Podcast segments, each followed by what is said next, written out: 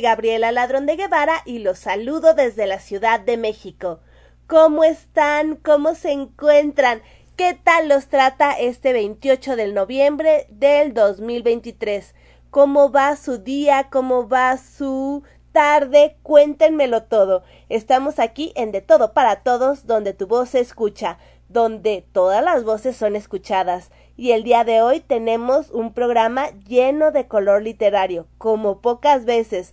Les aseguro que habrá de todo y nos la pasaremos muy bien juntos, sobre todo eso, nos la pasaremos muy bien juntos.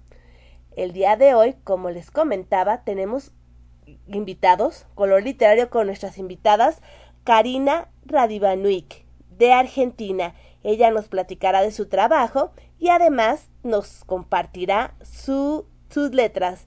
Igualmente el día de hoy escucharemos a Poesía de Morras con nuestra campaña permanente contra el maltrato hacia mujeres y niñas, contra el maltrato y violencia hacia mujeres y niñas. Así que tenemos un programa lleno de color literario. Además, nuestros consentidos de toda la vida. Sí, la doctora Fiona, María Virginia de León, el doctor Guillermo Holguín, Eli, Mario, María Elena Cano. Bueno, ustedes ya saben, nuestros consentidos el día de hoy, aquí en De Todo para Todos, donde tu voz se escucha y sobre todo, todas las voces son escuchadas.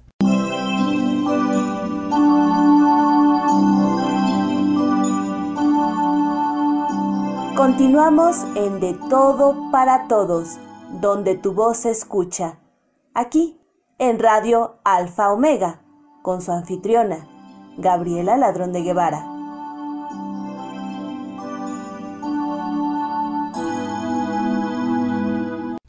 Recordemos que en las efemérides de noviembre, una fecha que no podemos olvidar es el 25 de noviembre.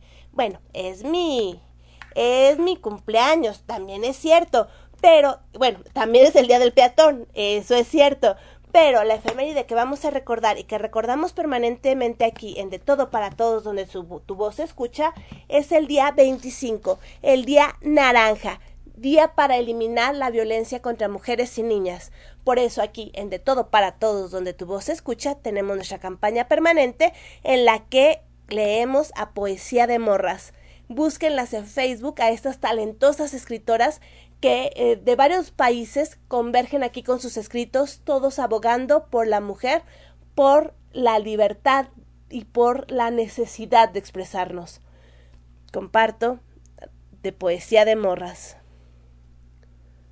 Con mis ojos suplicantes y mis labios consumidos te he dicho, quiero pertenecer al mundo, feliz, ignorante, vulgar. Satisfáceme con tu ausencia para poder descansar que cada noche, al dormir, no paro de lamentar. Suéltame, solo quiero dejar de pensar que la tristeza me consume y siento que no puedo, y no puedo, y siento que no. Aurora, Estado de México, Poesía de Morras. Igualmente, aquí, en De Todo para Todos, donde tu voz se escucha, sabemos que nuestras colaboradoras siempre nos apoyan con sus textos, con sus poderosos textos y también con sus investigaciones. Una de nuestras colaboradoras más asiduas y consentida de todas es Fiona con su cápsula de la risa. Hola, muy buena tarde. Le saluda la doctora Fiona. Y Gaby, es un placer estar en tu programa de todo para todos donde tu voz se escucha por Radio Alfa Omega y hoy les voy a platicar sobre los mitos y realidades de comer huevo, y esta es la primera parte. Hay un gran mito. Dicen que el huevo rojo es mejor que el blanco, pero ambos tienen los mismos nutrientes. Más bien es cómo fue criada la gallina y alimentada. Está el huevo convencional, el huevo común, que son de gallinas enjauladas o de corral que no tienen acceso a comida natural, no comen plantas ni insectos y las alimentan con granos y puede que le agreguen proteínas y son los que compramos en la tiendita, en el súper o en el mercado. Están los orgánicos, que dan las gallinas que andan libres en la naturaleza y su alimento es sin pesticidas y fertilizantes artificiales. Pueden tener más omega 3. Los huevos de pastoreo o de campo son los mejores porque las gallinas crecen en la naturaleza y al estar expuestas al sol tienen gran cantidad de vitamina D y más grasas saludables. Hay otro tipo de huevo en el mercado con etiqueta que dice enriquecido con omega 3 y es debido a que se alimentó a las gallinas con semilla de chía, semilla de linaza y granos saludables. Un huevo contiene de 6 a 8 gramos de proteína, un 75% de grasas buenas, insaturadas y aminoácidos para crear músculo. El huevo es un superalimento con propiedades medicinales. Bueno, pues hasta la próxima cápsula. Muchas gracias. Gracias, doctora Fiona. Gracias por compartirnos todas las ventajas de comer huevo y también los mitos alrededor de este alimento tan peculiar. Les confieso algo, a mí no me gusta el huevo. Ni frito, ni crudo, ni nada. Nada más olerlo me descompone. Y cuéntenme, ¿a ustedes les gusta el huevo? ¿Cómo lo comen? ¿Sabían todos los tipos de huevo que hay? Estos huevos que nos ha comentado la doctora Fiona. Bueno, pues ya sabemos. Y les recuerdo que en, que en Reír para Vivir, donde se acercan a tu sueño, están en colecta de tapitas. Pronto será la gran colecta final y va a haber posada por lo pronto los invito este fin de semana a ir a la Glorieta de Etiopía con la doctora Fiona, que es reportera del rock and roll, a colecta de tapitas. Y muy pronto habrá gran posada donde seguramente encontrarán al doctor Guillermo Holguín, a Vera Blanco, a la doctora Fiona y quizás, quizás a cierta locutora de RAO, Radio Alfa Omega.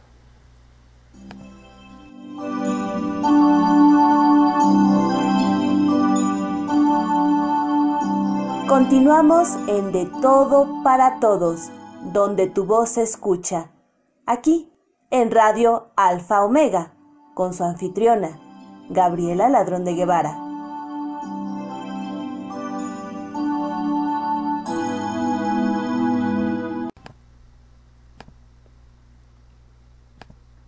No acepto el ahora y me empaña los ojos lo que será mañana.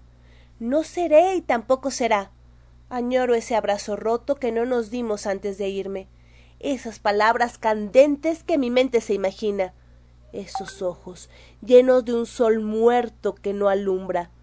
No sé empezar sin nada, y sin embargo, ese es el inicio de todo.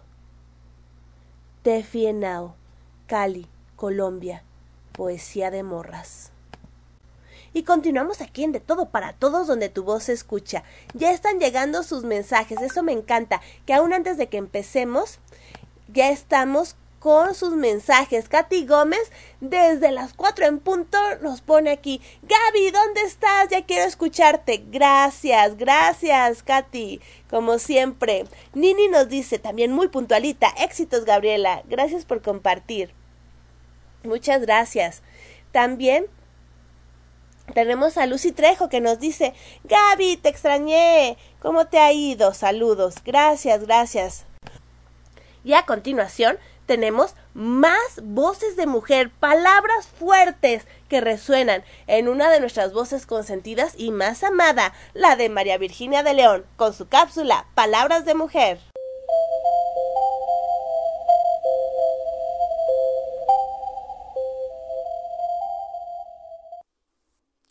Me da mucho gusto saludarlos desde la Ciudad de México.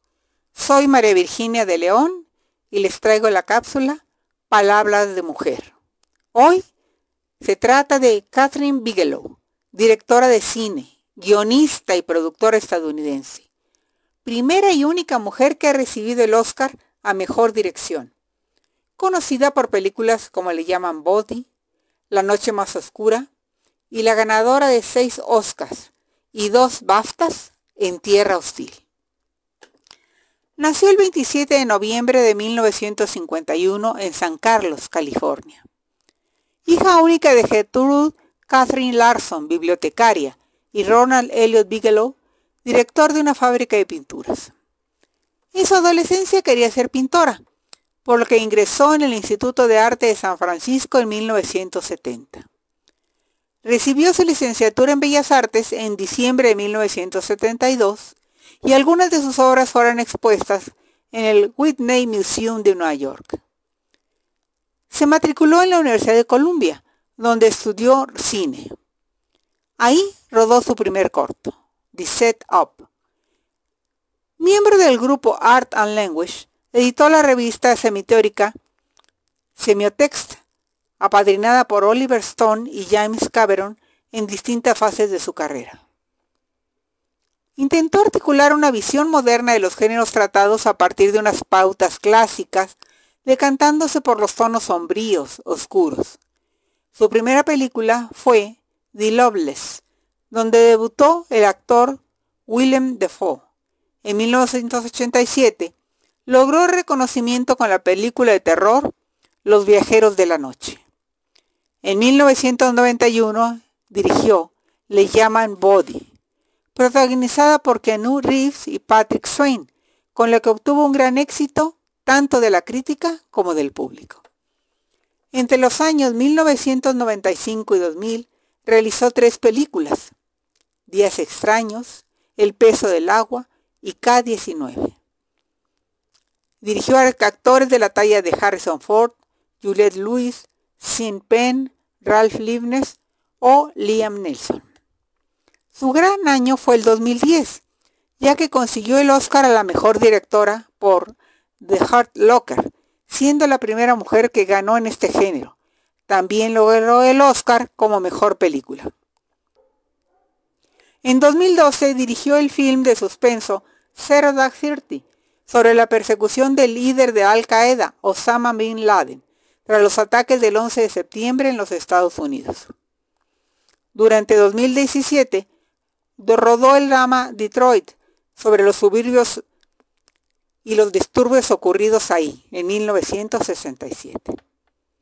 Entre los premios recibidos destacan Globos de Oro en 2009, Mejor Película Dramática, The Heart Locker, y ha sido candidata en varias ocasiones. BAFTA en 2009, Mejor Película, The Hurt Locker y Mejor Director. Gremio de Directores de América en 2009, Mejor Director, por la misma película. Entre sus frases escuchemos. Uno debe hacer juicios morales para uno mismo. Llegará un momento en que el mundo mirará hacia atrás a la vivisección moderna en nombre de la ciencia, como lo hacen ahora para quemar en la hoguera en nombre de la religión. No puedo quedarme afuera y ser otra persona. Sí existe una resistencia específica a que las mujeres hagan cine. Elijo ignorar ese obstáculo por dos motivos. No puedo cambiarme género y me niego a dejar de hacer cine. Quizá lo único a mi favor es que soy muy tenaz. No tomo un no muy bien. Un viaje para las mujeres, no importa qué camino sea, política, negocio, cine, es un largo viaje. No creo en la censura de ninguna forma. Algo se vuelve personal cuando se desvía de la norma. Muchísimas gracias. Nos escuchamos muy pronto. Muchísimas gracias María Virginia de León por recordarnos a la gran Catherine Bigelow, que precisamente ayer fue su cumpleaños, y a quien de todo para todos donde tu voz se escucha, la recordamos. Mil, mil gracias María Virginia, gracias por compartir con nosotros.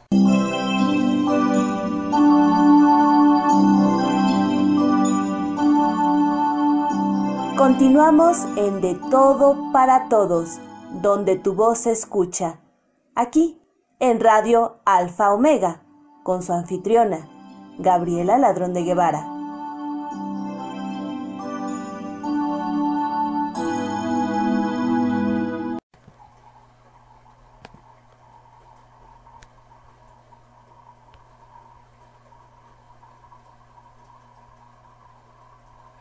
Y es que te amo, te amo con todas ganas, te amo con todas las sonrisas que hemos compartido, te amo con la profundidad del mar, con la inmensidad del relieve, con la fresquedad de una tormenta después de la sequía. Son días de amarte tanto que a veces no se puede creer un amor tan puro y verdadero. Perdón, mujer, por ser tan fiel a tu ser, a tu piel, a tu existir. Cintia, Ciudad de México, Poesía de Morras. Y continuamos aquí en De Todo para Todos, donde tu voz se escucha. El día de hoy tenemos música de Ducho, Lucho Dalla. Él es italiano, cantautor italiano, y vamos a escuchar Atenti a Lupo.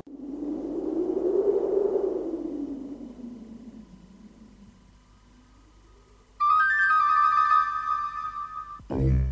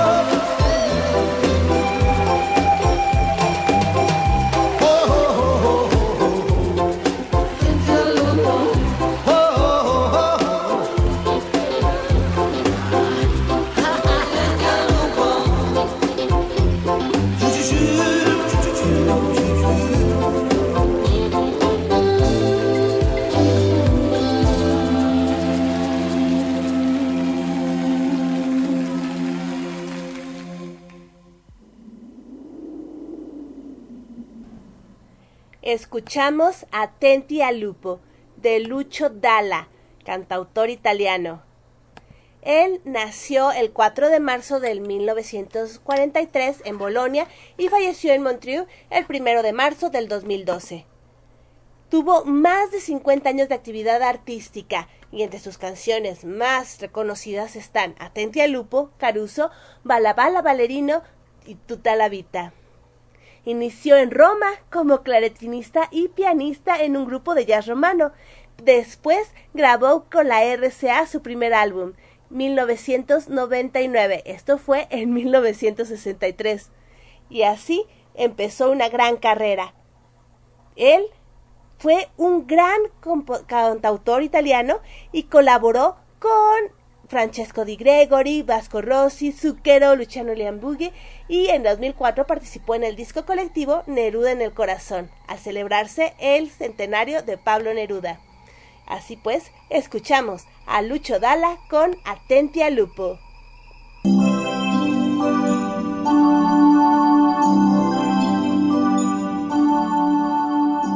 Continuamos en De Todo para Todos, donde tu voz se escucha aquí en Radio Alfa Omega, con su anfitriona, Gabriela Ladrón de Guevara.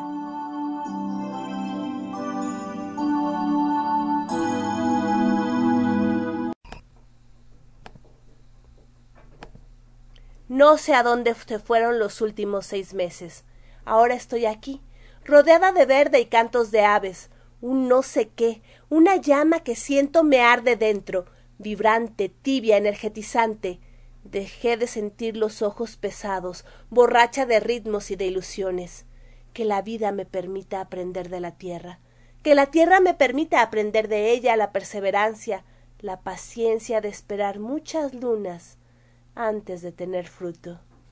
Ana, San Miguel de Allende, Poesía de Morras. Y continuamos aquí en De Todo para Todos, donde tu voz se escucha y tenemos varios comentarios. A eh, Yacer lo felicitamos porque tiene el diploma por su participación en el programa de radio Atrapando Musas. Nos lo comparte. Gracias. Nini nos dice, Muchas gracias María Virginia por compartir. Irene, linda tarde para todos. Katy Gómez, Fiona, ¿cuándo es la superposada? Quiero ir, quiero darte un abrazo a ti, al doctor Guillermo, a Verita y a Gaby. ¿Dónde? ¿Cuándo? Dime. Y llevo un costal de tapitas. Muy bien. Conste, Fiona, tal cual, así con muchos signos de admiración, va el mensaje de Katy Gómez. También nos dice Irene, bella poesía de morras. Muchas, muchas gracias. Y continuamos aquí en De Todo para Todos, donde tu voz se escucha. Y vamos a escuchar algo de la India, en la voz de nuestra querida madrina Elizabeth Martínez y de Mario Hernández. Un saludo cordial desde la Ciudad de México. Somos Elizabeth Martínez y Mario Hernández. De la tradición oral de la India, ¿dónde está el décimo hombre?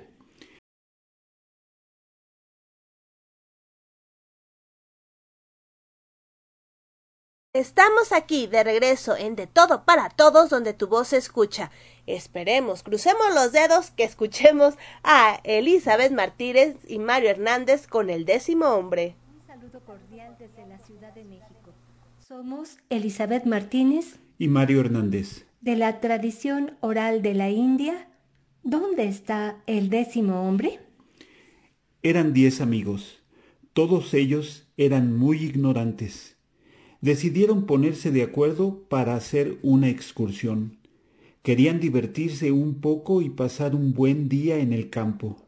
Prepararon algunos alimentos, se reunieron a la salida del pueblo al amanecer y emprendieron la excursión.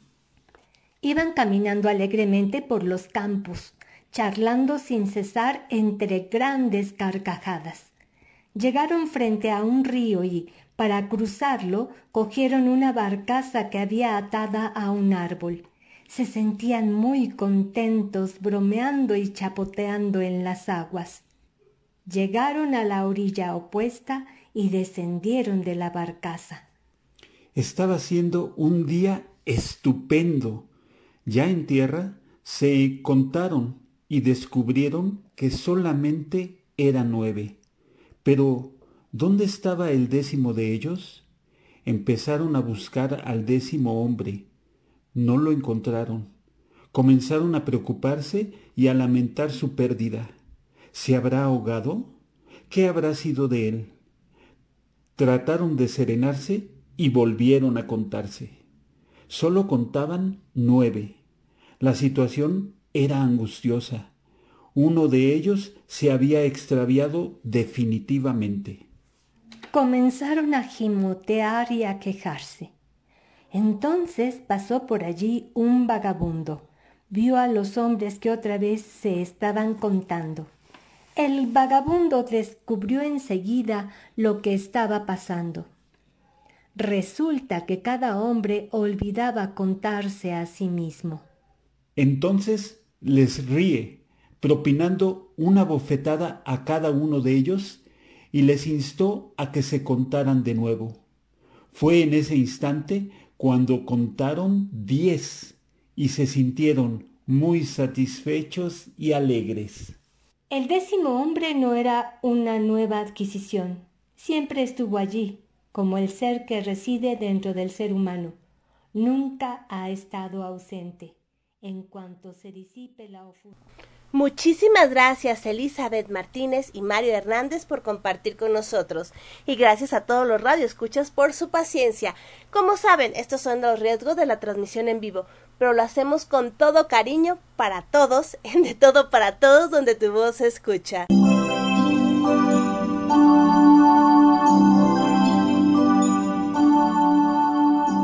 Continuamos en De todo para todos, donde tu voz se escucha aquí en Radio Alfa Omega, con su anfitriona, Gabriela Ladrón de Guevara.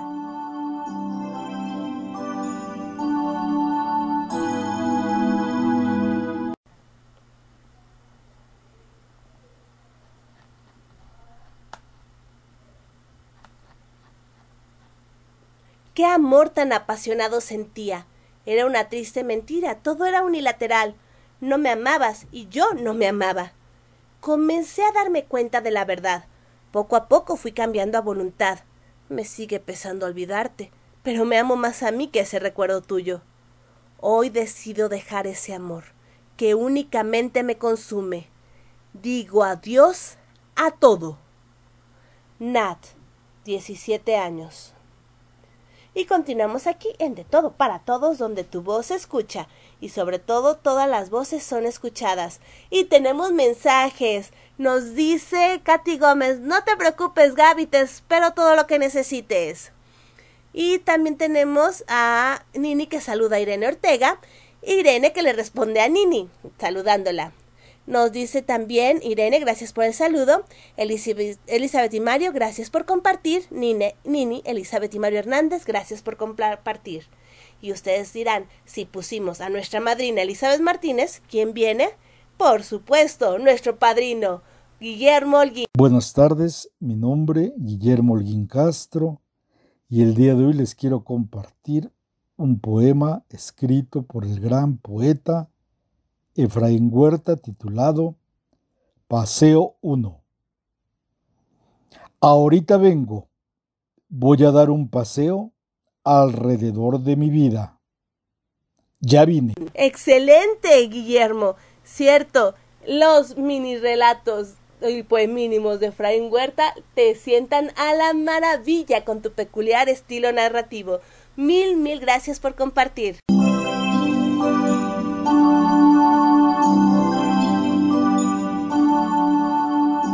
Continuamos en De Todo para Todos, donde tu voz se escucha aquí en Radio Alfa Omega, con su anfitriona, Gabriela Ladrón de Guevara.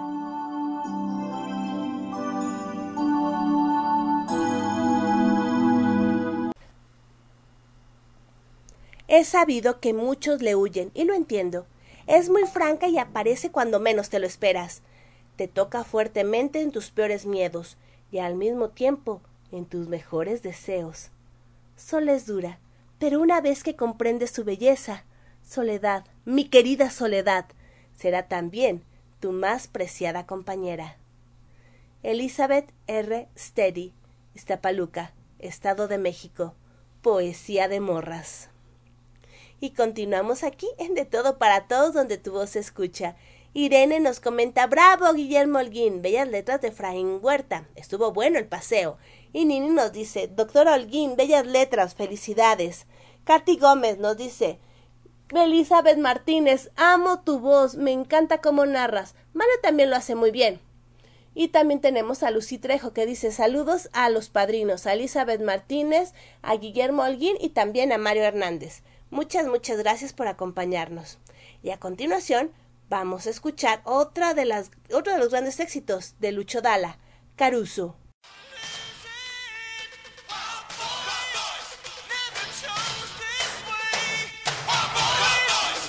Vorrei una canna. Come? Vorrei una canna. Non ho capito come? Vorrei una camera.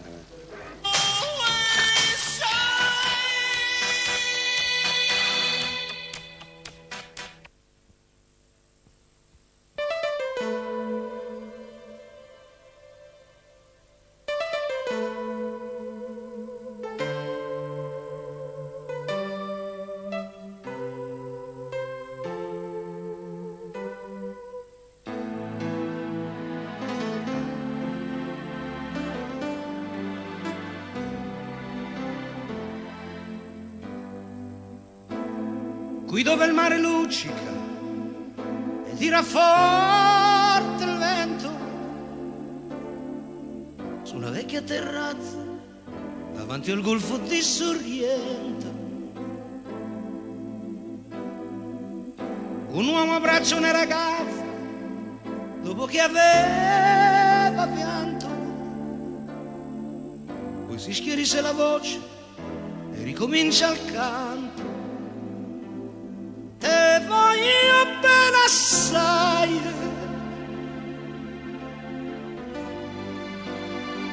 Ma tanto, tanto bene sai. È una catena ormai.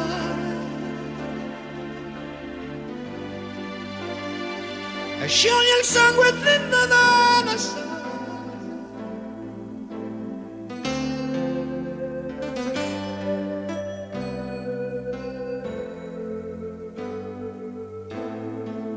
una luci in mezzo al mare, pensò alle notti là in America, ma erano solo le lampare e la bianca scia di un'elica.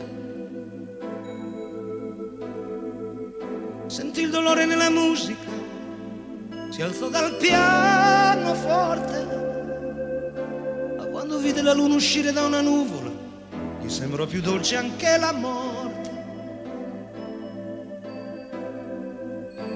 guardo negli occhi la ragazza, quegli occhi verdi come il mare. Poi all'improvviso uscì una lacrima e lui credette di affogare. Te voglio bene assai. Ma tanto, tanto bene sai. È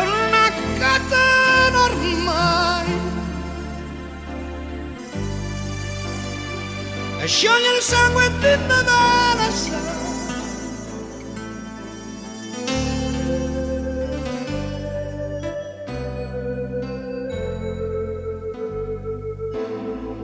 potenza della lirica dove ogni dramma è un falso che con un po' di trucco e con la mimica puoi diventare un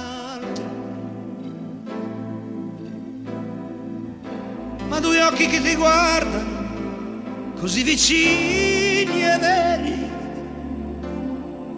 ti fanno scordare le parole, confondono pensieri. Così diventa tutto piccolo, anche le notti là in America volte vedi la tua vita come la scia di un nero.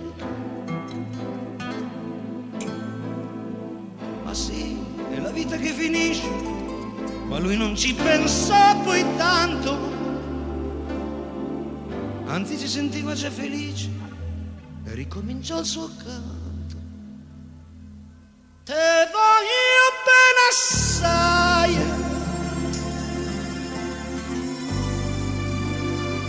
Ma tanto, tanto bene assai.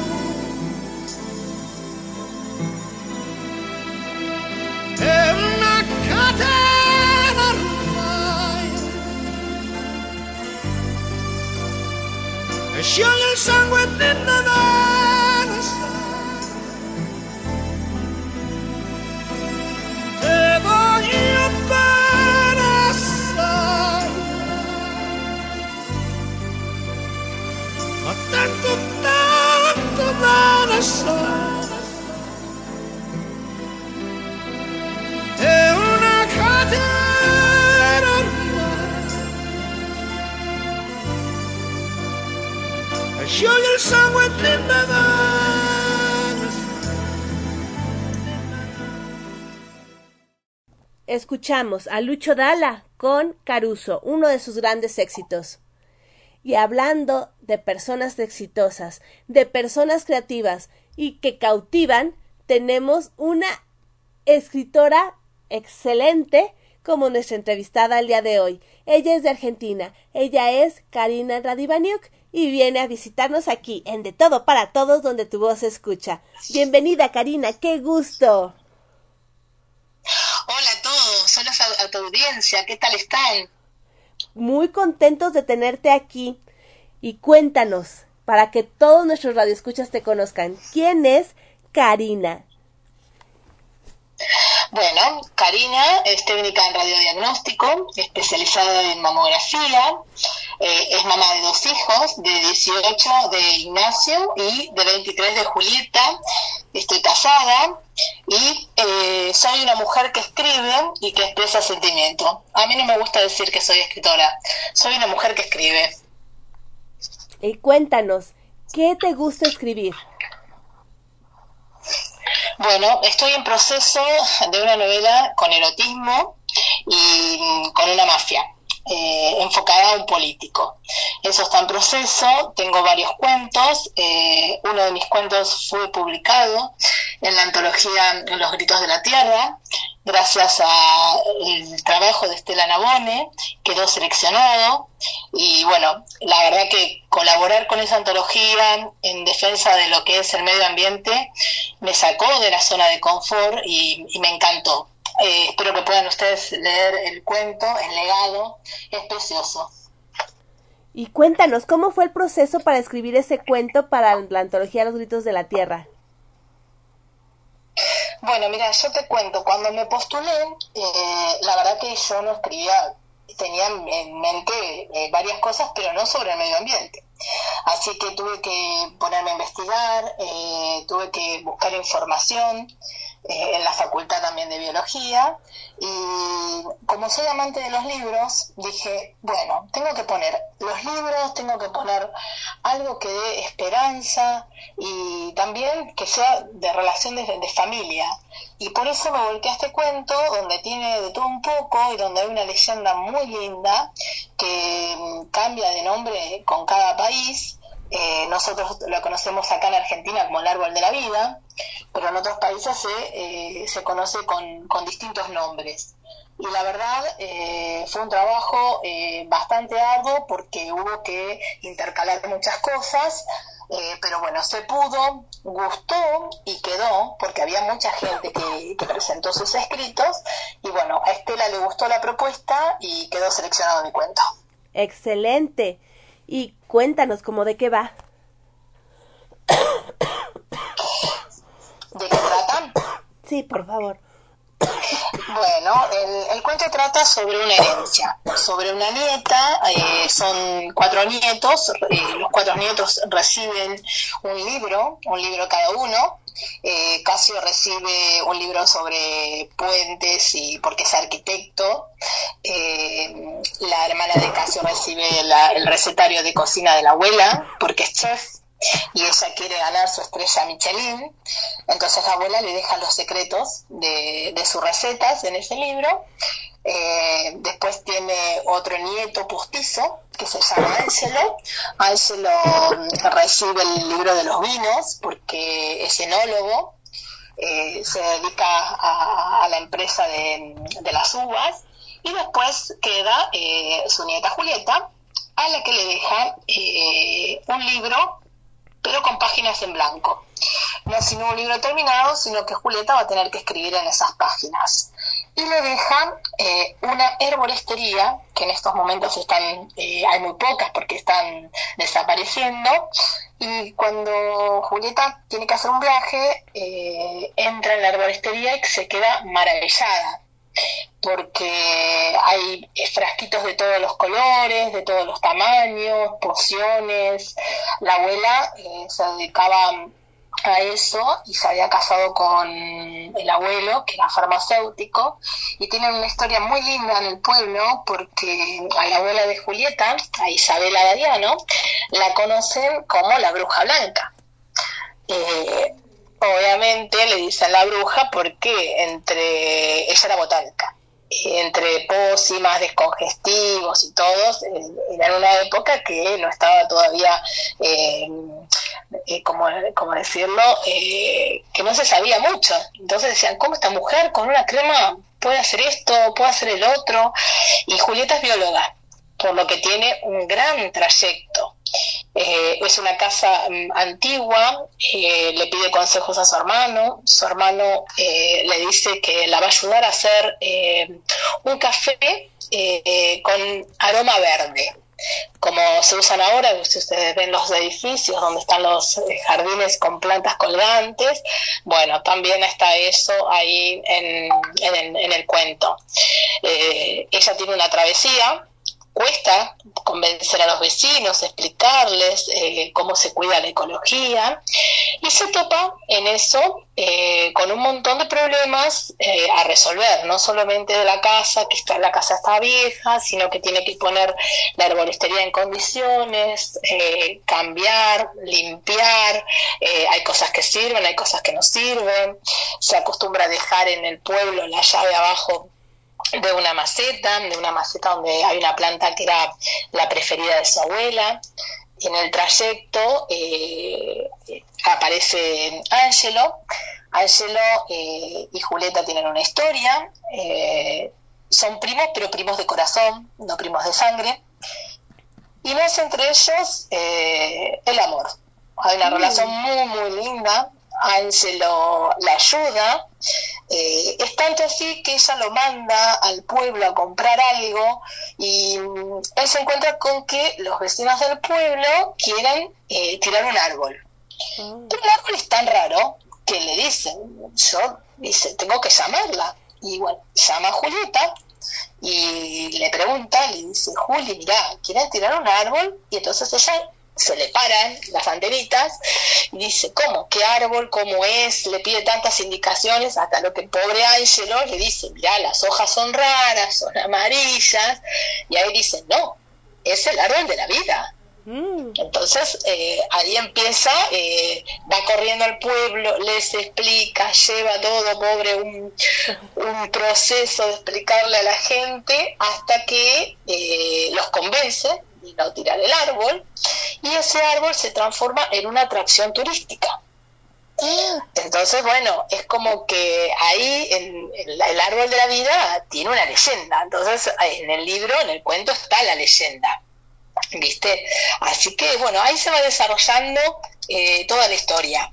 Eh, es muy bonita. Eh, la verdad que si la pueden leer, es, es preciosa.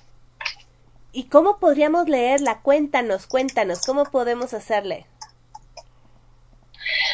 Bueno, la leyenda eh, está en el libro Los Gritos de la Tierra 2, en la antología Para Salvar el Planeta, estamos a tiempo, no soy la única, hay escritores sensacionales, es un trabajo eh, muy pulido, eh, la verdad que estoy muy orgullosa de haber participado, de que Estela haya hecho esta convocatoria, porque hay gente que tiene un valor, la verdad que eh, hay poesía, hay relatos, hay cuentos, Tiene de todo.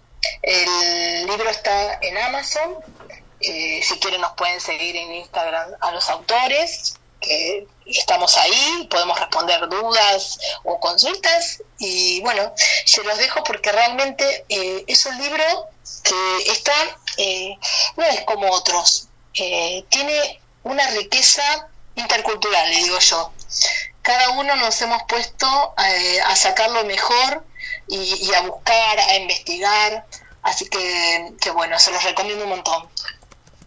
Sí, es un libro muy bello, muy cuidado, con una edición hermosa además y como comentas, con autores que uno se maravilla al leer sus escritos. Y además de... Claro, claro. Sí, sí, y además de tu trabajo en Los Gritos de la Tierra, cuéntanos, ¿qué más has publicado últimamente? Bueno, yo estoy, eh, termino un cuento que va a ir a un concurso, se llama Ilusión Robada. Eh, es un cuento eh, que trata eh, sobre una niña que se cría en una familia, la mamá queda, queda viuda y se la deja a la madrina. Y a través de ciertas cosas, bueno, van cambiando la vida de la niña y, se van desmembrando, desmembrando secretos. Eso es un cuarto último que terminé ahora. Eh, tengo muchos microrelatos. Estoy justo por subir a Instagram una Insta novela también. Así que bueno, estoy ocupada con todo eso y, pensando en nuevas perspectivas para la novela. Eh, esta que te estoy comentando, de la romance, sobre un político corrupto, donde tiene una mujer, que la mujer eh, descubre cosas, donde tiene un amigo, que el amigo hace cosas increíbles, que uno dice, ¿cómo puede, cómo puede haber gente así? Bueno, ahí está el amigo de este político, pero bueno, está en pañales la novela todavía eh, y estoy solamente con los cuentos y los microrelatos. Wow, mucho, mucho trabajo. Y cuéntanos, ¿cómo iniciaste tu vida como escritora? Bueno, yo eh, escribo eh, hace mucho. Eh, estaba en la facultad y un día hablando con un profesor me dice, ¿por qué no, no, no, pones a, mm, me dice, ahora que están las redes sociales, lo pones, me dice a, las palabras y todo eso, y yo le digo, bueno, no sé, viste, qué sé yo, hice un curso de periodismo hace muchos años, yo ahora estoy trabajando en otro, en otro ámbito, que es la salud eh, soy empleada de un centro de diagnóstico por imagen, esa es mi, carrera, y empecé con una cosa, empecé en un taller, eh, también la profesora me dice, la verdad que están buenas las ideas, me gustaría que, a ver si los pueden publicar, y bueno, a raíz de eso eh, empecé, empecé con otros cuentos, y bueno, acá estamos con el de la antología que salió, veremos ahora cómo le va a Ilusiones Robadas, y bueno, con los microrelatos. ¿viste? Así que bueno, estoy con eso y estoy eh, colaborando con dos eh, medios digitales, uno en Argentina que se, se llama Sighted Magazine, que es una mm, revista para de moda y de otras cosas más, hago reseña literaria, y con una española que se llama eh, que es periodismo independiente. Así que bueno, estoy con todo eso. Estás muy activa, ¿cómo puedes conjuntar tu vida profesional, tu vida artística y además tu familia, porque bueno, tienes a tus hijos. Sí, tengo a mis hijos, tengo a mi marido también, porque tengo marido. Eh, la verdad que me apoya muchísimo. Eh, los chicos me ayudan en, algo, en algunas cosas tecnológicas que yo no, no sé hacer. Soy muy curiosa eh, y trato de compaginar trato de, de, haber, de, compartir. Eh, primero, bueno, los chicos están grandes, están en la facultad, eh, 18 ya 23, no es que la mamá tiene que estar ahí, ahí, justito que son niños, eh, ya están un poquito más desligados, pero bueno, uno siempre sigue siendo madre, así que ellos recurren. Eh, bueno, mi esposo y yo trabajamos a la mañana, combinamos y cuando yo me pongo a escribir, me quedo eh, sola, porque la verdad que mm, puede ser que las ideas se me ocurran a la mañana, cuando esté trabajando, puede ser cuando venga del trabajo, eh, o puede ser cuando esté escuchando música, o es así, eh, la inspiración te llega. he sufrido también un bloqueo de lector porque es común, la verdad que es común, y bueno, lo he sacado eh, compartiendo con mis amigas. Eh, eh, tengo un grupo de amigas eh, chiquito, pero que nos contamos eh, todo, intercambiamos. una hace constelaciones familiares, una es una artesana, la otra es profesora de dibujo, la otra es médica. así que bueno, tengo un grupete bastante que me banca y estoy en un taller literario de Mar del Plata, yo vivo Mar del Plata, que se llama Leemos Juntas, y bueno, hay mucha gente eh, con mucho talento también que escribe, y bueno, estoy con todo eso. Pero sí, yo puedo, uno tiene que buscar un lugarcito eh, y hacerse y empezar a escribir. Así que si hay gente que está escuchando y que quiere escribir, eh, escritor no se nace, me dijo un profesor, se hace.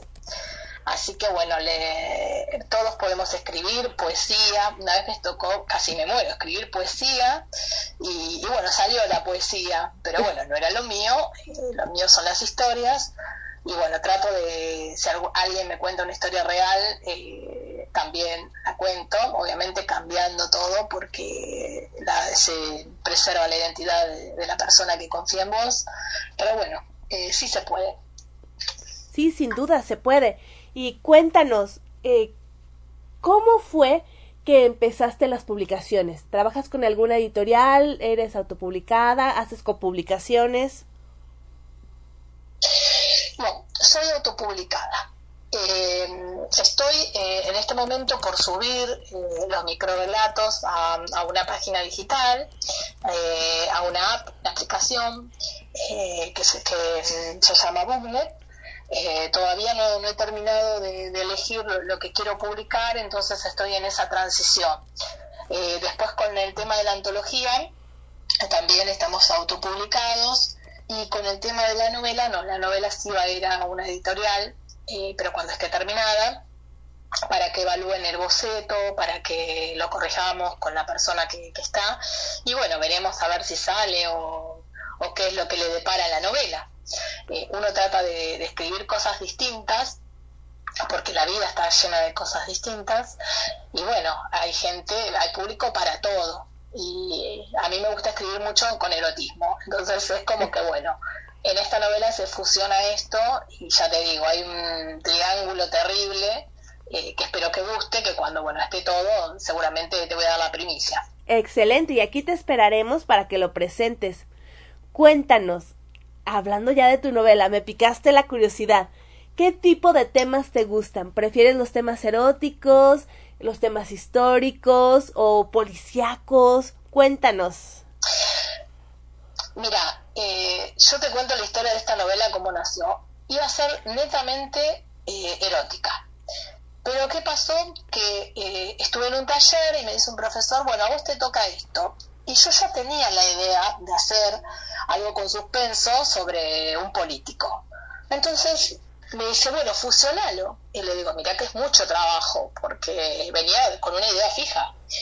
Y te digo que terminé metiéndome como en un thriller donde hay todo, donde hay todo. Hay cosas que es un matrimonio, eh, la mujer va descubriendo cosas en el, camino, eh, también conoce eh, a otra persona.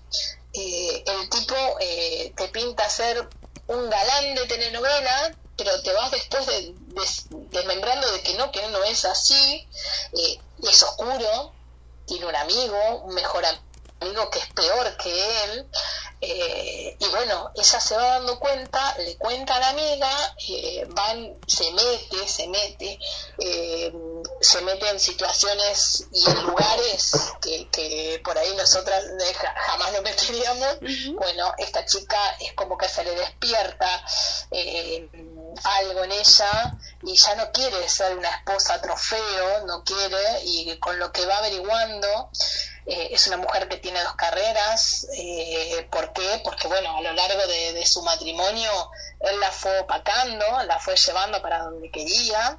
Y a raíz de que ella empieza a hacer las campañas con él, ahí se va, le va cayendo la ficha, se va dando cuenta y bueno, y va descubriendo un montón de cosas que son increíbles. La verdad que es, eh, es lo que le, le, pica la curiosidad, eh, porque ella aparte es profesora de literatura y también es licenciada en comunicación social, eh, quiere aplicar para un trabajo, entonces el marido le dice yo te lo consigo y ella le dice no, yo lo quiero por mis propios medios, cuando quiere aplicar a ese trabajo ella es la esposa de tal político, entonces es como que le dan eh, para que haga cosas muy light. Ella le dice, mm. no, yo quiero, eh, quiero meterme en, lo crudo. Entonces es como que la miran con prejuicio diciendo, esta mujer la vamos a meter acá. Entonces, bueno, y ahí va todo un peregrinaje, eh, conoce a un hombre, hay química entre los dos, eh, y después, bueno, eh, ya el marido se entera y bueno, y ahí se vuelve otro membrete más, así que si no, va a estar, eh, es, jugosa, es jugosa, pero bueno, terminé en algo que no era lo que yo había, pensado, pero así dicen, ¿no? Que te va llevando, el camino es largo y, te va llevando porque va surgiendo un montón de cosas. Tiene muchos condimentos, así que espero que, que bueno, que les guste.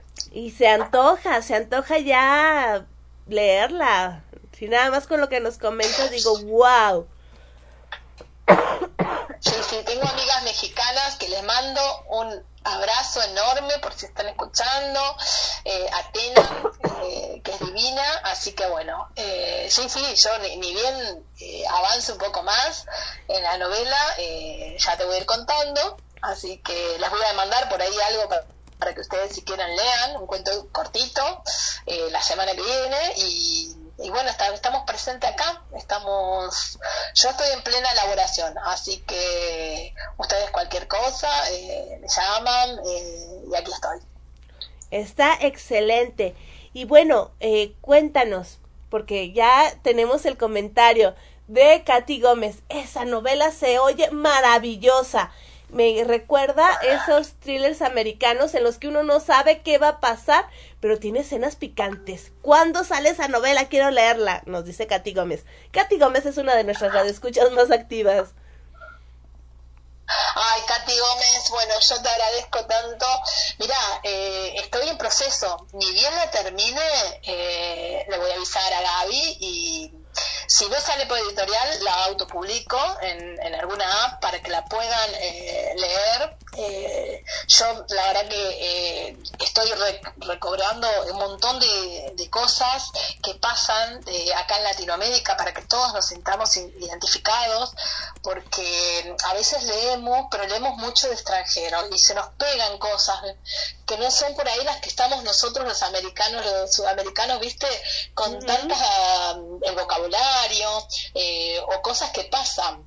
Eh, porque cuando leo la novela se van a dar cuenta que decís, ¿cómo puede ser que esté pasando esto? No lo puede ser. Y sí, pasa. Y bueno, sí, sí, ni bien la termine, la, te aviso. Y, Katy Gómez, espero que, me, que me, me digas a tu opinión, qué te pareció el escrito. Claro, y que aquí la presentes en De Todo para Todos, eso estaría maravilloso. Y también tenemos a Lucy Trejo que nos dice, muy interesante. Y bueno, así lo pone como, así como carita penosa.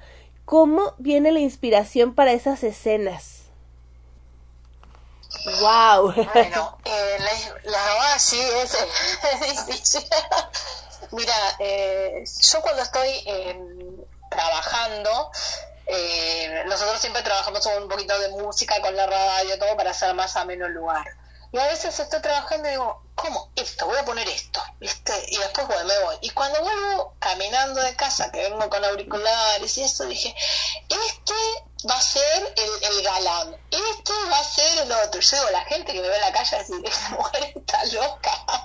Porque todos me dicen, ¿cómo venís? Y yo, es que a mí me viene, ¿viste? Me viene la inspiración y yo tengo que agarrar y decir, bueno, lo anoto eh, y, y, y, bueno, y después descarto, porque dije, no, no, no da el perfil, sí, sí da el perfil, el malo se va a llamar, ya tiene nombre, se va a llamar Rodrigo, el galán que aparece se, se va a llamar Pedro eh, y ella se llama Elena. Los nombres están, las profesiones están, el contexto están. Eh, ay, el amigo malo de este Rodrigo se va a llamar Mario Gutiérrez. Este Gutiérrez que le dice el Guti, no saben lo malnacido que es. Tiene nombre de malo. Sí. sí, tiene nombre de malo, pero es malo, es muy malo. Eh, ¿viste? No hace cosas cuando ustedes lean, no lo van a poder creer. No, no. Y él tiene una, una esposa que también es las esposas de estos políticos que, que ocultan todo. Es un, flor de culebrón. Eh, cuando esta chica Elena sale de, de, de donde estaba, de no, no, no, se mete en cada lugar que eh, se mete en una bodega, eh, donde casi la agarran, después se mete en un asentamiento de, no sé cómo le dicen en México, pero acá en Argentina le decimos eh, asentamiento, villa, em, lugares que son empobrecidos y donde se convive de todo. entonces ella, ella hace una labor muy linda es la cara, vendría a ser el cerebro de la campaña del marido. Mm. Eh, pero el marido también es muy malo, no tan malo como Mario, pero es malo y le ha sacado cosas que ella después se va enterando en la novela. Eh, y tampoco la quiere, quiere que tenga la amiga. La amiga de ella eh, se llama Marina, trabaja en un supermercado. Marina es como una especie de gerente en el supermercado, pero mm, Rodrigo no quiere que Elena se junte con Marina, porque él no quiere que Elena se junte con la gente que es pobre. Mm. Y a lo que Elena se le revela, se le revela, ¿viste? Y ahí es cuando empieza a decir, ¿cómo? Ahora. Y ella va buscando cosas y no, no, sé, está, está muy buena la trama, eh, así que no veo la hora de poder, eh, ¿viste? Terminarla. Y bueno, ya te digo, cuando la termine, eh, este, este, que todavía no decidí el nombre, la verdad que no tengo varios nombres para la novela, pero voy a esperar a que vaya eh, evolucionando un poco más para ver qué le ponemos de nombre. Tal vez algún sorteo con los nombres que quiero, a ver qué, qué nombre sale, y ahí te aviso también, porque me encanta que la gente participe Claro.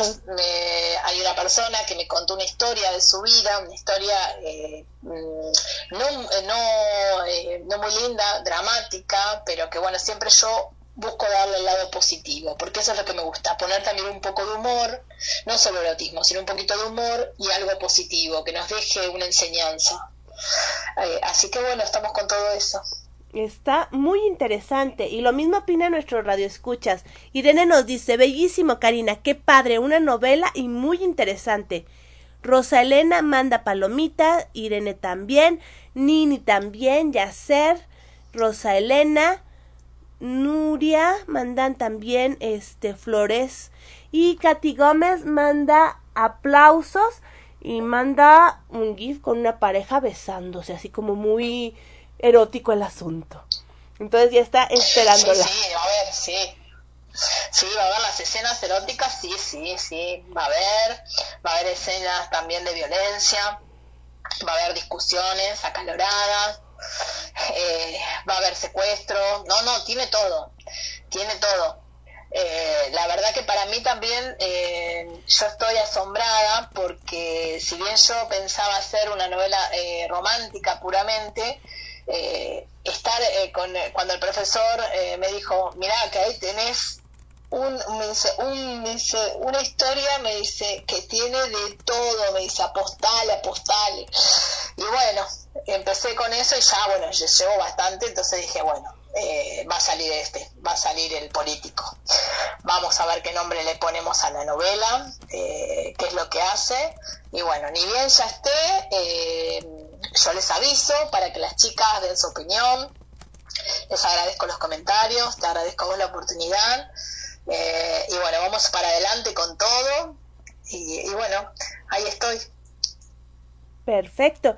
Y cuéntanos, ¿qué planes se vienen para Karina? ¿Hacia dónde va Karina ahora?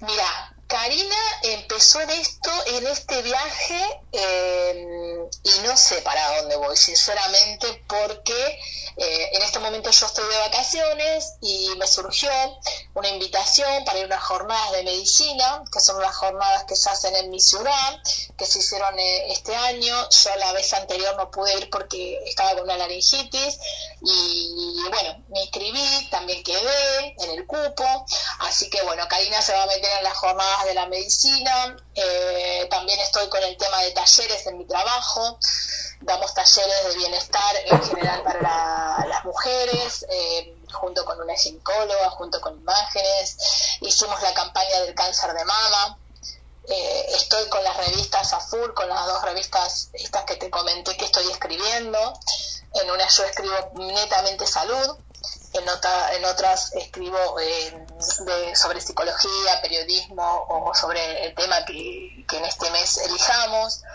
Eh, así que bueno, el camino de Karina eh, es largo eh, y tiene muchas aristas. pero bueno, la persona que escribe, la escritora, tiene que terminar esta novela. Así que tampoco se puede embarcar en muchas más cosas porque si no me van a echar de mi casa. Así que estamos, bueno, viendo a ver qué se puede hacer y lo que sea siempre para mejorar.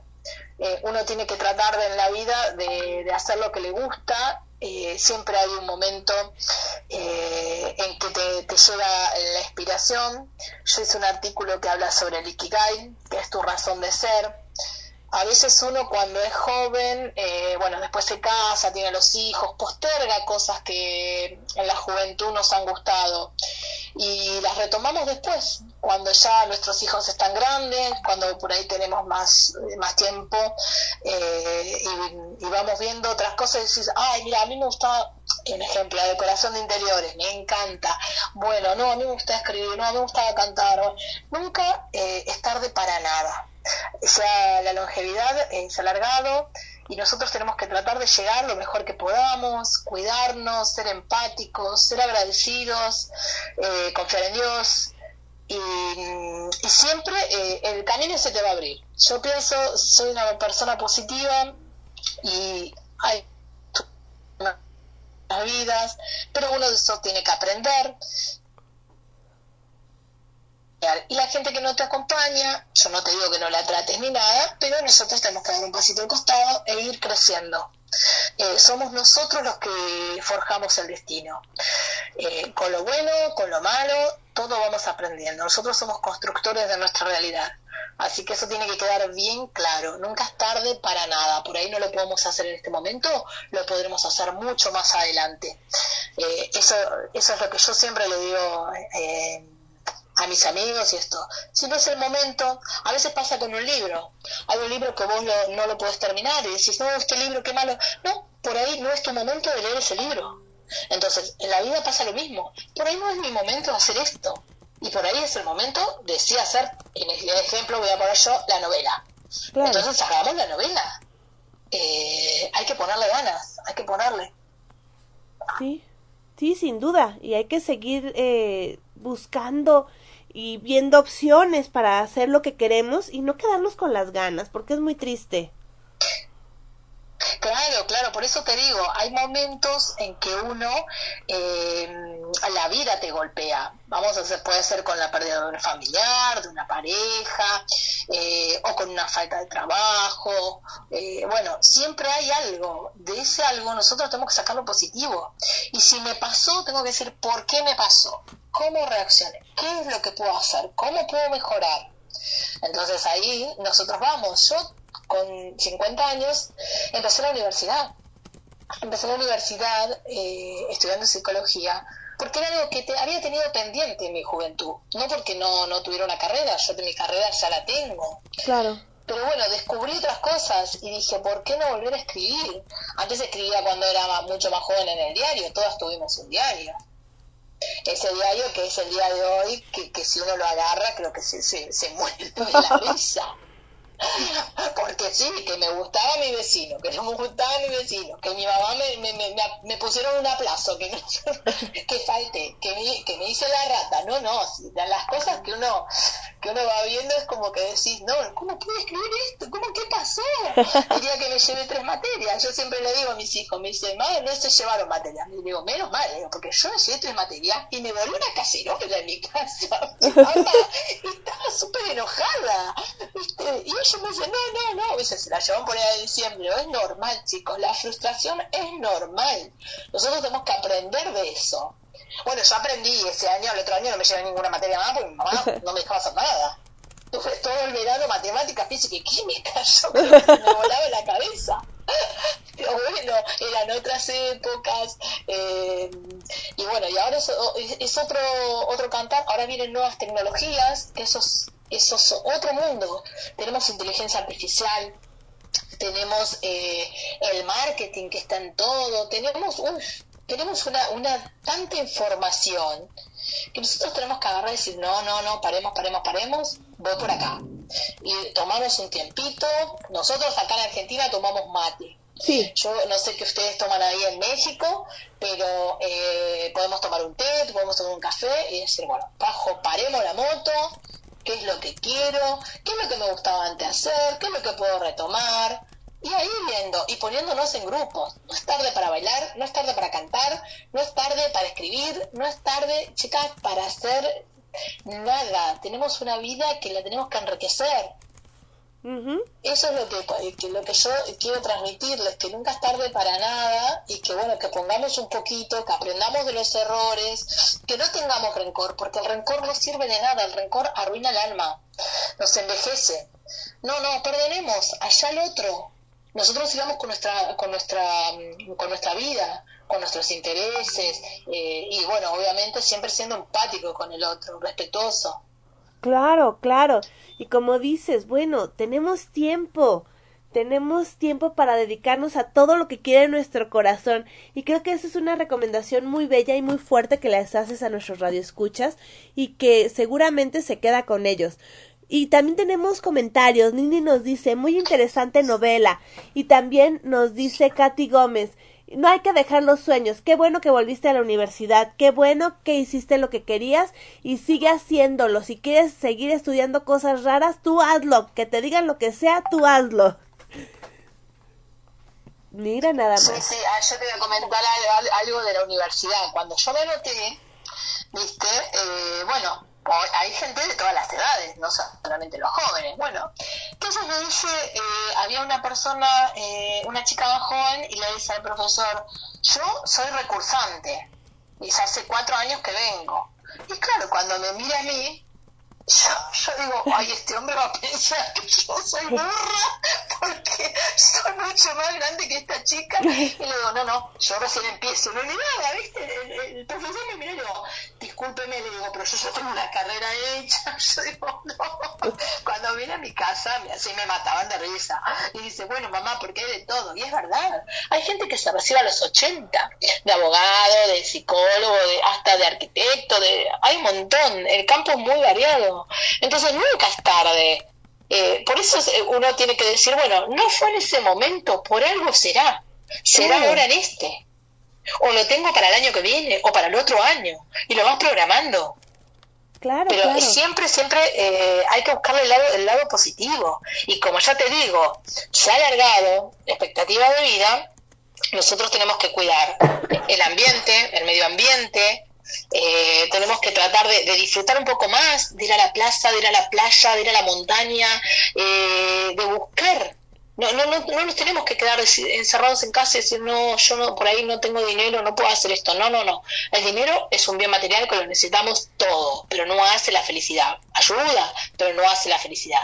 La felicidad está en uno, son momentos. No es que todo, voy a estar todo el día feliz. No, no, no. Hay cosas que a mí me hacen feliz. Me hacen feliz eh, rescatar un animal, me hace feliz eh, ponerle plantas a mi casa, me hace feliz cantar, bailar.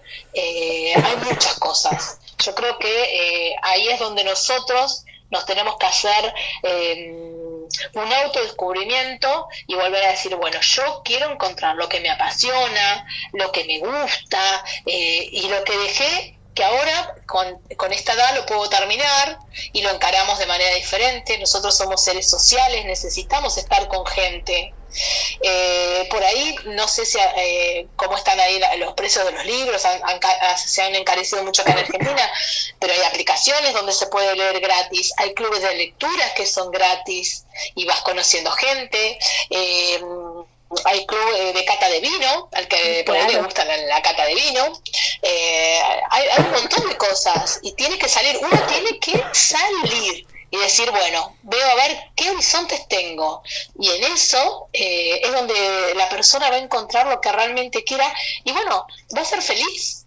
Yo pienso que cada uno eh, sabe que por ahí tiene algo que no lo pudo hacer, que a veces decís qué lástima que no lo puedo hacer, no, bueno, no tenía el dinero, no tenía los medios, no, no me dejaban en mi casa, eh, estamos en otro paradigma también cultural, muchos prejuicios los se han ido eh, destronando y eso también es importante. Eh, nosotros decimos, eh, bueno, tenemos, eh, somos mujeres que podemos un montón de cosas, porque hoy la mujer puede un montón de cosas, desde niña, adolescente, joven, grande, mucho más grande, podemos, se puede, chicas. Lo que pasa es que tenemos que trabajar también, porque eso no viene así como si fuera una lamparita mágica. No, no, no, tenemos que trabajar eh, y, trabajando nos vamos a encontrar con otra gente que nos va sumando eh, y así sucesivamente y, van, a, van a entablar una cosa que van a decir, bueno, por fin lo pude lograr. Claro. Y además cada quien puede decir que su que su éxito es diferente. Para algunas puede ser tener una familia, para otras puede ser escribir, para otras puede ser trabajar, para otras viajar, para otras viajar con la familia. Cada una va en, encontrando su lugar, su felicidad y bueno, también eso es bello y se respeta. Claro, tal cual. Hay gente que por ahí te dice, yo no quiero tener hijos. Bueno, eso es válido. Claro. Es, su, su, parte, su, su parte personal. Yo amo ser mamá. Eh, y tuve dos hijos, los tuve a los 30 años. Yo ahora no sé en este contexto, pero también es, válido que, cuando vos decís, ay no, porque a veces uno escucha que uno puede dar amor de muchas maneras, puede adoptar, si vos no sos mamá, puedes adoptar por algún problema, o si sos grande y tampoco ya no podés tener hijos, podés adoptar. Eh, las opiniones externas siempre van a estar eso sí, pero van a estar en toda tu vida. Si tenés un amigo, si tenés una pareja, si tenés la casa bien, si tenés la casa mal, si escribís, si no escribís, eh, si te compras tal galletita. A ver, todos son opinólogos. Lo que pasa es que nosotros tenemos que poner un alto y decir, bueno, no, sí, opina de tu vida, no opina de la mía. Porque yo me voy a dar la cabeza contra la pared, pero voy a aprender. Y de ese aprendizaje yo voy a construir mi vida. Eso es lo que nosotros tenemos que apuntar porque las opiniones, yo cuando empecé a escribir, me dijo, ¿para qué escribís? Y realmente digo, bueno, a mí me hace bien. Cuando voy al club de lectura, ¿para qué te anotaste en un club? Porque a mí me hace bien. Es más, en el club de lectura he leído un montón de autores que no conocía, de tramas totalmente diferentes, de países eh, también los autores diferentes, y eso te abre la cabeza uno cuando lee, aparte de hacer bien al estrés de la vida diaria, uno puede meterse en las situaciones... Eh, a ver, de fantasía, en, los mundos que hay en los libros. Así como yo te digo de mi novela, que te estoy diciendo que acá hay un político que es malo con el amigo, que se van a meter todas con la protagonista, porque es como que van a viajar con la protagonista, hay gente que hace de fantasía. Entonces vos te metes con un hada, con una bruja, con, con lo que haya en ese momento, con el demonio. Hay otros que se meten con una relación con, qué sé yo, eh, de, la, de la secundaria y que se casaron y vos decís, ay, qué lindo, se casaron y formaron su pareja. Eh, hay otros que pierden la pareja pero vuelven con una segunda oportunidad. Eh, bueno, los libros, aparte de, mandar, de meternos en mundos diferentes, nos hacen crecer el vocabulario nosotros maduramos también con los libros y después nos hacemos como ya eh, lectores expertos porque decimos, mm, mira acá, mira acá, mira allá, eh, es un mundo nuevo. Eh, y así es con todo, con todo lo que vos le pongas la pasión, el canto. no te digo que seas una cantante así de, capaz que sí, capaz que tienes una voz que la rompes y vamos, vamos a cantar. Pero por ejemplo, si vas a un coro, hay, coros que son gratuitos, ahí estás eh, cantando, estás conociendo gente, eh, te estás moviendo en otro ámbito, cambiar el ámbito, no siempre estar en el mismo tratar de, eh, de crecer en lo que es eh, socialmente. ¿No te gusta el canto? Bueno, andate a la cata de vino que te gusta, la cata de vino, que, que saboreas. A mí el vino, yo particularmente, nosotros en Argentina tenemos muy buen vino, pero no me gusta. yo soy fan de la cerveza, no del vino, si no es el fumante, pero que no me escuchen los argentinos como una eh, pero bueno, hay mucha cata de, hay sommelier, es gratis, esos cursos son gratis no solamente está el coro de, hay también para lenguaje de señas, hay ONG que vos podés colaborar, eh, podés colaborar con, nosotros acá en Mar tenemos eh, dos ONG, que una es para eh, las personas no videntes. Esa ONG se llama Préstame tu voz. Funciona en una biblioteca y vos vas, te toman una prueba a ver si tu voz eh, puede grabar para un cuento o para una novela para la gente que no puede ver. Eso es totalmente gratis. Vos podés agarrar y decir, me lo llevo un pendrive, me lo llevo grabado en el celular ahora con la tecnología que tenemos. Y así en diferentes países hay. Hay cosas que uno tiene que buscarlas. Claro. Porque por ahí no salen en la superficie, pero vos vas encontrando. Puedo colaborar con esta asociación de protección animal. Listo, ¿qué es lo que puedo hacer yo? Eh, puedo colaborar con un hogar de niños. Listo, ¿qué es lo que puedo hacer yo? Bueno, yo coso, listo, vos cosés, vos, no, mira, yo tejo, listo, bueno, y ahí te vas armando. Están las tejedoras anónimas, están las eh, costureras anónimas, eh, y en las fechas estas, Navidad, Día del Niño, eh, o eh, cuando van a empezar la, eh, la, escuela, hace muy bien, porque hace crecer la empatía. Nosotros tenemos que, trabajar mucho la gratitud, ser agradecidos. en este momento yo tengo mis necesidades cubiertas, pero hay gente que por ahí no las tiene. ¿Puedo colaborar? Y vas a ver cómo va creciendo el espíritu, la persona se va poniendo mucho más y le van pasando cosas buenas. No es eso decir, bueno, yo colaboro para que a mí me pase esto. Así no funciona. No, no funciona. Hacelo de corazón, si no, no lo hagas. Claro, completamente de acuerdo. Pues ha sido un gusto tenerte aquí en De Todo para Todos, donde tu voz se escucha, sobre todo con estos, con estos tips de vida, podría decir, que en los que nos compartes no solo tu experiencia, sino que también nos invitas a vivir, a gozar, a cambiar. Muchísimas, muchísimas gracias. ¿Dónde te podemos encontrar en redes para seguir en contacto contigo? O si quieren eh, después, posteriormente, comprar tu libro, todo eso. Bueno, el libro todavía no está a la venta porque falta terminarlo. Eh, voy a publicar en una app que después te voy a pasar para que la, vos la, la pongas en tu audiencia. Pero mis redes sociales, en Instagram, me encuentran como Karina LRD eh, van a ver que en Instagram yo soy aficionada a la fotografía, como te dije, me dedico a imágenes y hay muchas fotos de mi ciudad y de donde he viajado. Eh, pero es un Instagram que ahora también va a sufrir una modificación porque eh, voy a colocar los microrelatos. Entonces, si las chicas quieren mandarme alguna historia o alguna idea, lo pueden hacer por mensaje privado al Instagram, eh, también al Facebook, pero yo estoy mucho más con Instagram. Eh, y bueno, y ahí salen, salen historias eh, y me encantaría, me encantaría que, lo hicieran, así estoy mucho más cerca de ellas. Y bueno, ya les digo, cuando esté la novela, sos la primera que te, que te digo, que te digo así la, lo avisás y, y, y bueno, y haremos el sorteo y todo. Excelente. Bueno, pues esto suena maravilloso. Y aquí nos dicen varias, eh, nos dice Katy Gómez, me encanta, me encanta todo lo que nos dices, Karina. Eres un amor, mucho éxito. Es, Lucy Trejo nos dice, ya quiero leer esa novela, tiene que salir ya, ya necesito leerla. Y nos mandan Irene, Nini, Palomitas. Bueno, muchas gracias a las chicas, muchas gracias a vos por la oportunidad y si pueden, si pueden comprar este libro que es para defender el planeta, Los Gritos de la Tierra 2, estamos a tiempo. Eh, bueno, hay muchos autores, hay, hay, gente que hace poesía que la verdad que es muy, muy, muy buena. se los recomiendo, es una antología preciosa. Y bueno, mi novela ya les va a decir Gaby, les va a avisar. Y bueno, para lo que ustedes necesiten, ya les digo, mi Instagram, LRD está disponible. Eh, me mandan la solicitud y en breve ya subiré los microrelatos y bueno, por ahí hacemos algún video y interactuamos. Excelente, eso me encanta.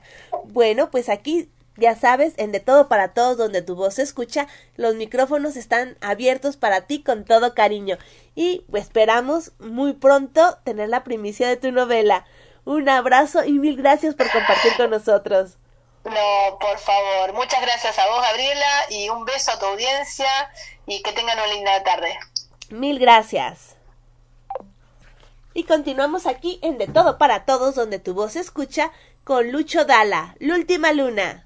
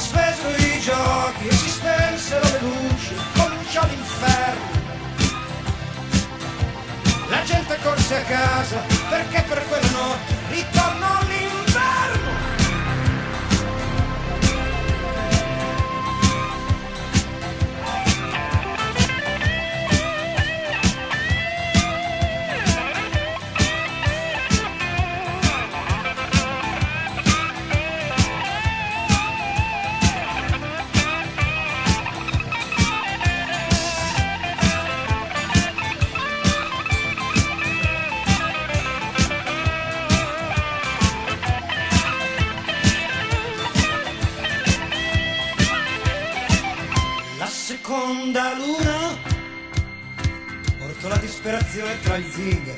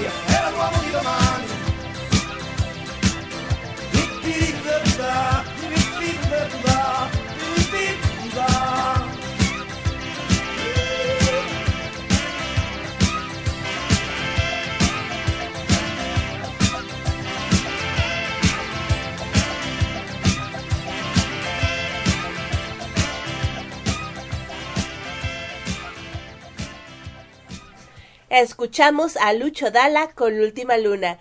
Y estoy segura que si ustedes estuvieron en los 80 en México, escucharon esta misma canción en la voz de Emanuel, famoso cantante mexicano.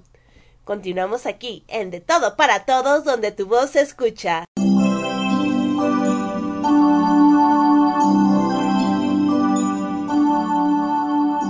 Continuamos en De Todo para Todos, donde tu voz se escucha. Aquí, en Radio Alfa Omega, con su anfitriona, Gabriela Ladrón de Guevara.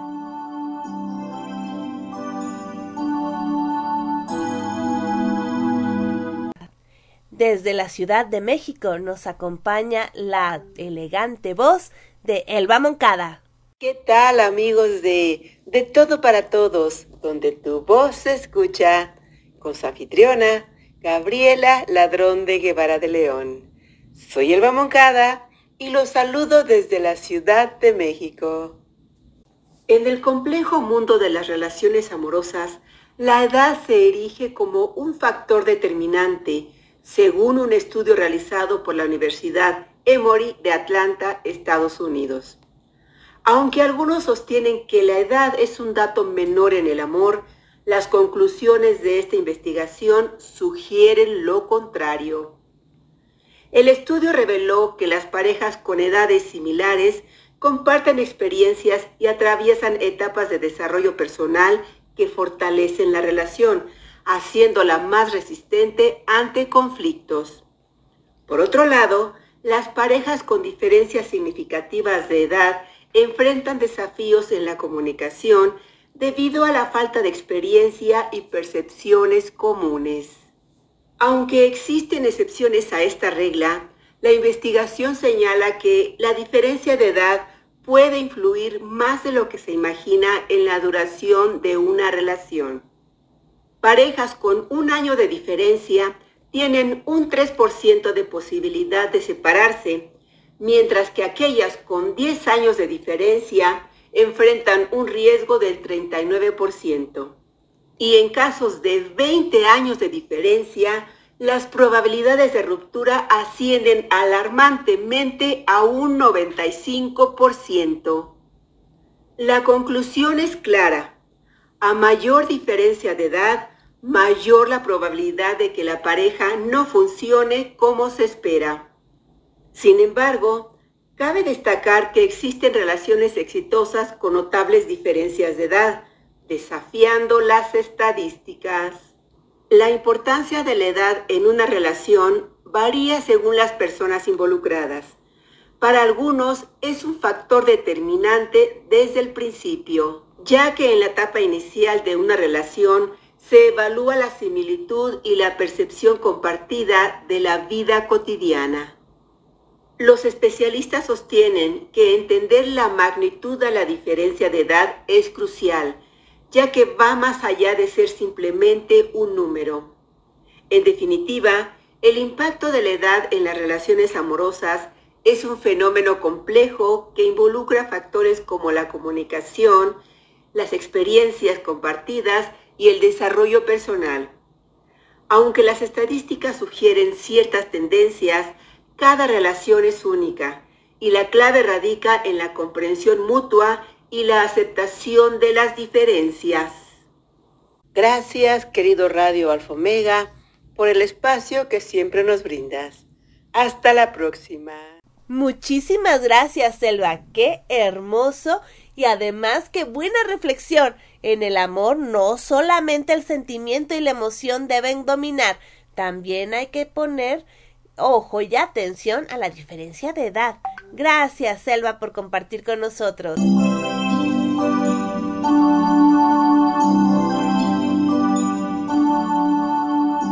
Continuamos en De Todo para Todos, donde tu voz se escucha. Aquí, en Radio Alfa Omega, con su anfitriona, Gabriela Ladrón de Guevara.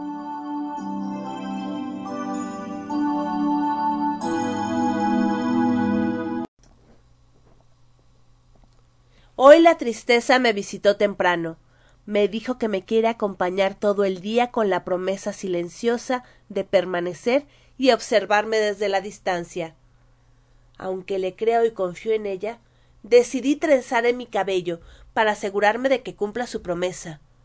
Aún no le pregunto la razón de su visita, pero no quiero presionarla. Sé que me lo dirá cuando esté lista. Fabi, Querétaro, Poesía de Morras. Y continuamos aquí en De Todo para Todos, donde tu voz se escucha, con María Elena Cano, directora del grupo Bululúes, narradores de historias, que este viernes tienen función presencial en la Casa de Cultura de la Colonia Santa María la Ribera. Escuchemos a María Elena Cano, que ya viene con ecos decembrinos. Con María Elena Cano iniciamos la temporada navideña aquí en De Todo para Todos, donde tu voz se escucha. Hola, yo soy María Elena Cano Hernández de la Ciudad de México, coordinadora del grupo de Bululúes Narradores de Historias. Y para De Todo para Todos, donde tu voz se escucha, con Gabriela Ladrón de Guevara de León, les compartiré El primer árbol de Navidad de Eva María Rodríguez. Faltaban pocos días para Navidad. Alba y su mamá paseaban por la calle disfrutando de la música, las luces y la alegría que se respiraba entre la gente. Se acercaba la hora de merendar y Alba empezó a sentir hambre. ¿Te apetece un chocolate con churros? preguntó mamá. Sí, chocolate con churros. exclamó Alba, llena de alegría. ¿Podemos ir a ese sitio de la Plaza Mayor donde lo ponen con nata montada y fideos de colores? Por supuesto. En eso estaba pensando, dijo mamá. Cuando llegaron a la chocolatería, Alba se puso a mirar por la ventana el gran árbol de Navidad que había en el centro de la plaza. Es precioso. ¿No te parece? dijo una señora mayor que estaba sentada en la mesa de al lado. ¿Lo es? Es el árbol de Navidad más bonito que yo he visto, dijo Alba. Yo he visto muchos árboles en mis noventa años de vida, pero nunca uno tan bonito, dijo la señora. ¿Había árboles de Navidad cuando usted era pequeña? pregunta Alba a la amable señora. Por supuesto, dijo la señora, pero nosotros no los adornábamos con luces eléctricas ni bolas de colores. Mi madre lo adornaba con manzanas y lo alumbraba con velas, como cuenta la tradición que hizo San Bonifacio hace muchos siglos. Alba y su madre se quedaron sorprendidas con aquella historia. La señora, al darse cuenta, le dijo ¿Queréis que os cuente la historia? Sí, por favor, dijeron madre e hija a la vez. Se dice que cuando los primeros cristianos llegaron al norte de Europa, descubrieron algo muy curioso. Los pobladores de la zona adoraban a Frey, dios del sol y la fertilidad. En la misma época en la que los cristianos celebramos el nacimiento de Cristo, ellos conmemoraban el nacimiento de Frey. Para ello adornaban un árbol de hoja perenne que simbolizaba el universo. La parte más alta de la copa simbolizaba la morada de los dioses. Al evangelizar estos pueblos, los misioneros cristianos adaptaron esta tradición cambiándole el significado. ¿Y lo de las velas y las manzanas? preguntó Alba. Eso es lo más curioso de todo, dijo la anciana.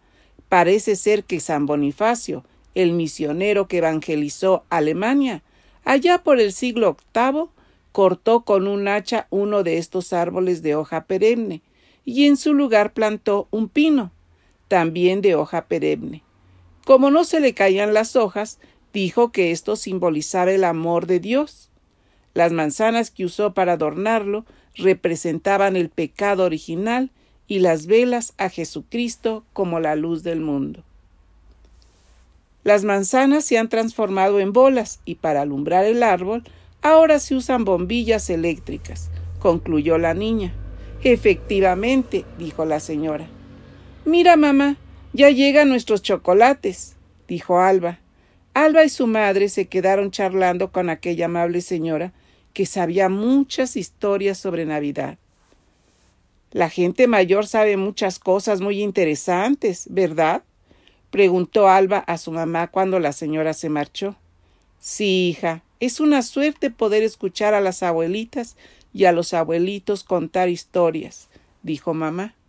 Mañana visito a la abuela para que me cuente cómo era la Navidad cuando era pequeña, dijo Alba.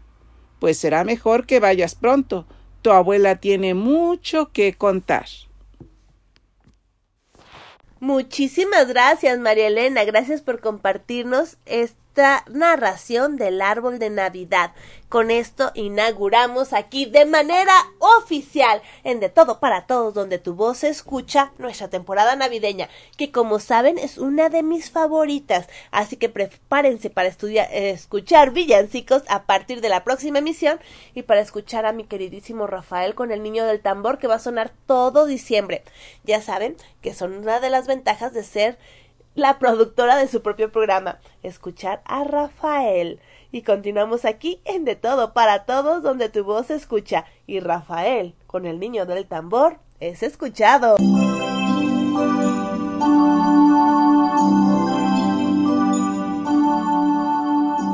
Continuamos en De Todo para Todos, donde tu voz se escucha.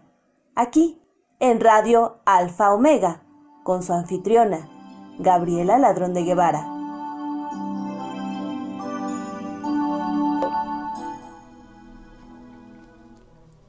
marea agria.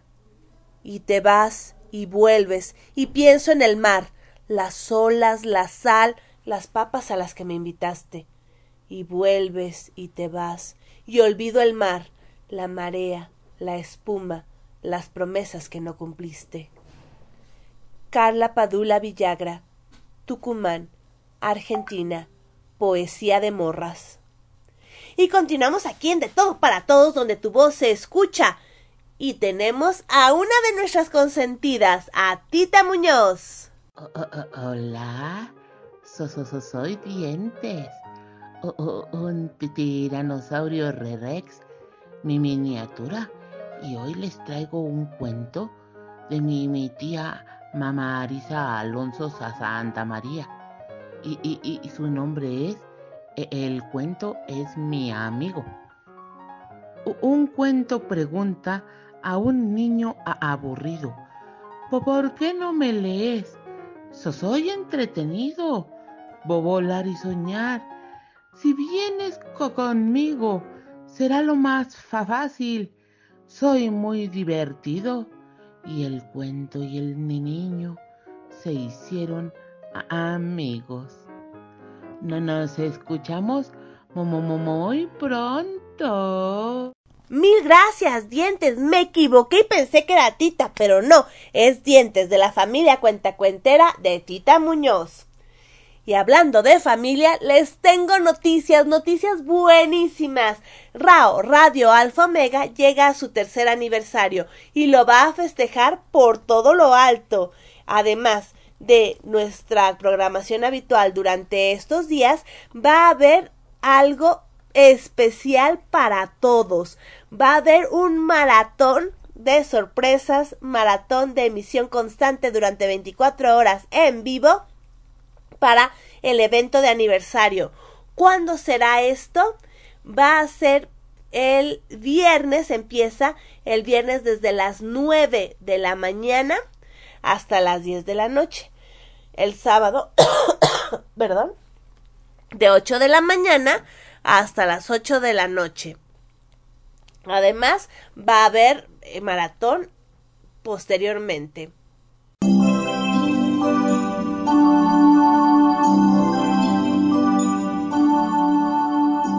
Continuamos en De Todo para Todos, donde tu voz se escucha. Aquí, en Radio Alfa Omega, con su anfitriona, Gabriela Ladrón de Guevara.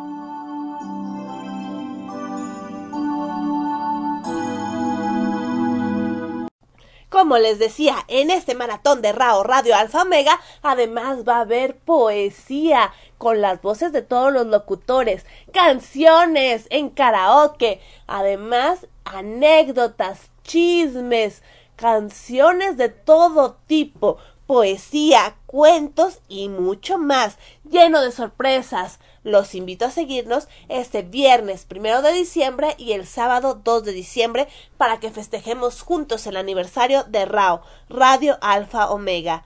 Así que ya saben, estamos de manteles largos.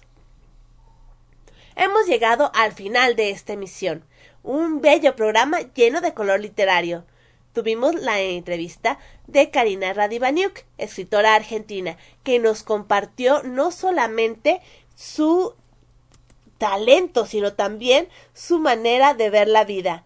Escuchamos las palabras de mujer de María Virginia de León y la cápsula de la risa de la doctora Fiona.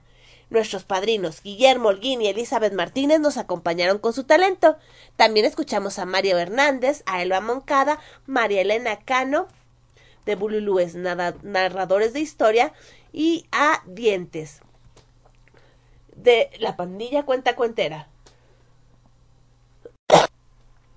En nuestra campaña permanente contra la violencia hacia mujeres y niñas, escuchamos a Poesía de Morras y también en la música las canciones de Lucho Dala y a Fernando García. Gracias a Rao Radio Alfa Omega por su hospitalidad. Soy Gabriela Ladrón de Guevara desde la Ciudad de México y nos escuchamos próximamente.